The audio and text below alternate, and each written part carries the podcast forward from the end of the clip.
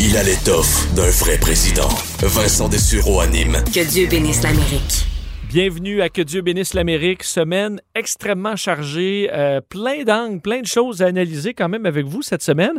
Juste regarder quelques trucs là, dans le courant de la semaine. Évidemment, commence, commence aujourd'hui euh, le CPAC, alors ce grand événement conservateur aux États-Unis, le Conservative Political Action Conference. On va en parler euh, davantage durant l'émission, mais sachez que Donald Trump va faire son premier discours depuis le 20 janvier à cet événement-là dimanche. Évidemment, on s'entend à ce que euh, reste d'envoyer des petits feux un petit peu partout. Euh, l'ancien président, ça c'est clair. En rafale, quand même, Andrew Cuomo accusé d'agression sexuelle en plus des autres dossiers, euh, ça n'arrête plus. Le procureur de Manhattan qui a obtenu les déclarations de revenus de Donald Trump cette semaine et Trump qui se battait contre ça depuis des années maintenant. Baptême du feu pour Joe Biden aussi cette semaine. Première frappe cette, bon, en Syrie. On sait qu'ils ont fait 17 morts. Première opération militaire de Joe Biden. On va en parler alors que ce soir, on est vendredi, euh, la Chambre des représentants vote sur ce fameux plan de relance aux États-Unis de 1900 milliards. Alors, tout un morceau qui devra être voté euh, ce soir aux États-Unis. Alors, l'actualité, il y en a partout. Et on termine euh, dimanche, le mois de l'histoire des Noirs. Et d'ailleurs, dans notre segment 101 à la fin, je vous raconte l'histoire incroyable de Henrietta Wood, ancienne esclave qui a poursuivi ses ravisseurs, ou du moins son maître d'esclaves, son kidnappeur, euh, pour euh, dommages et intérêts. Une histoire fascinante qui a été oubliée pendant des décennies et racontée finalement que récemment. Alors, je vais vous raconter cette histoire-là à la fin euh, dans le segment 101. Manquez pas ça. Je veux revenir sur quelques éléments quand même de dernière heure aux États-Unis. on voit, tout comme ici, depuis le mi-janvier, début janvier, les cas aux États-Unis comme chez nous de la COVID-19 sont en baisse. Baisse quand même très importante, soutenue, même assez stable, vraiment une courbe vers le bas.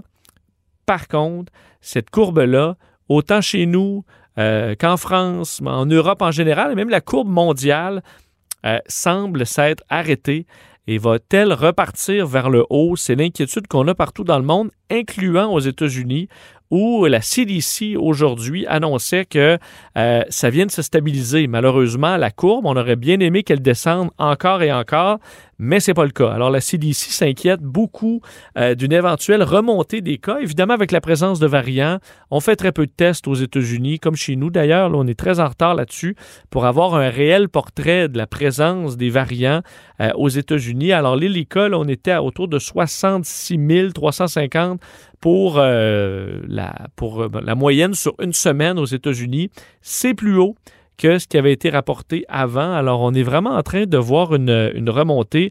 Ça, on sonne l'alarme aux États-Unis à dire, OK, est-ce qu'on est en train de se relâcher peut-être un peu trop vite? Faudra voir parce qu'il y a quand même de très bonnes nouvelles.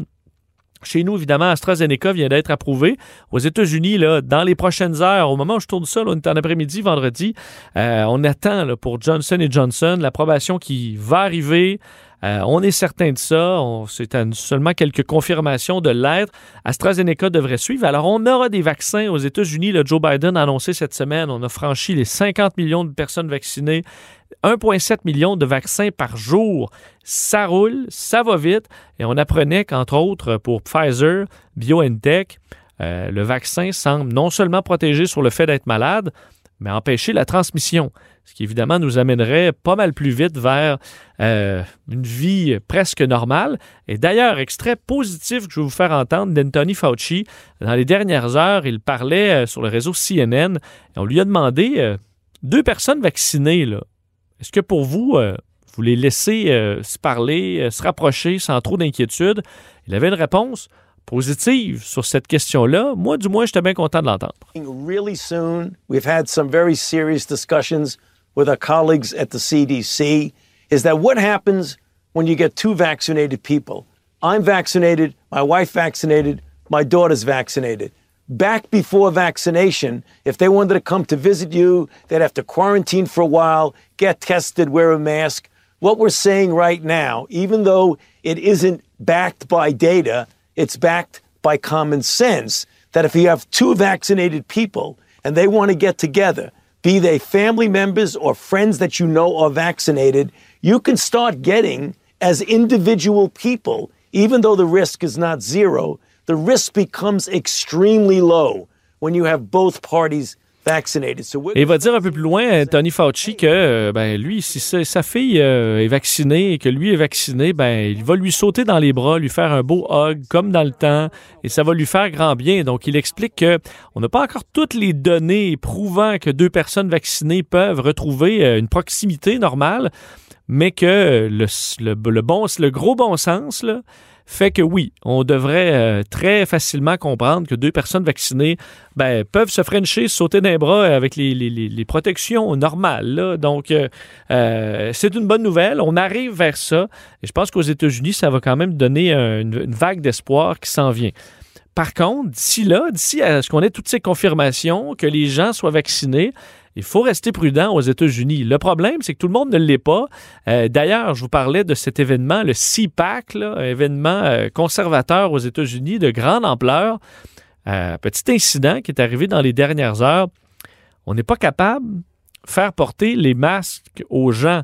Le problème, on est obligé, on est dans un hôtel et euh, ben, il y a des règles et on est obligé de faire porter les masques aux gens, mais ils veulent pas parce qu'évidemment, ben, porter un masque, c'est pas bon là, parce que Trump a dit que c'était pas bon, même s'il a dit que c'était bon.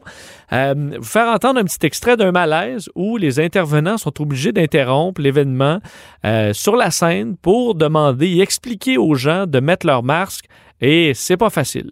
And I know this might sound like a little bit of a downer, but we also believe in property rights, and this is a private hotel. And we believe in the rule of law, so we need to comply with the, the laws of this county that we're in. Everyone, when you're in the ballroom, when you're seated, you should still be wearing a mask. So if everybody can go ahead, work on that. I know, I, know it's it's not the most fun. You, you have the right. You have the right to set the own rules in your own house. Alors, vous l'avez entendu, ils se sont fait huer, insulter parce qu'ils demandaient tout simplement de respecter la politique de l'hôtel, de porter un masque. Alors, euh, hein, law and order pour les républicains, mais juste quand ça fait notre affaire et surtout pas quand c'est des questions de santé publique. Alors, vivement le vaccin aux États-Unis parce qu'on doit quand même combattre euh, ce genre d'obstination carrément inutile qui a causé aux États-Unis, on va se le dire, un bilan humain vraiment désastreux de la COVID alors qu'on a franchi les euh, 500 000 morts euh, dans les derniers jours. Euh, je vous le disais, on a beaucoup, beaucoup de bons sujets. Manquez pas tout ce qui s'en vient. Bonne émission.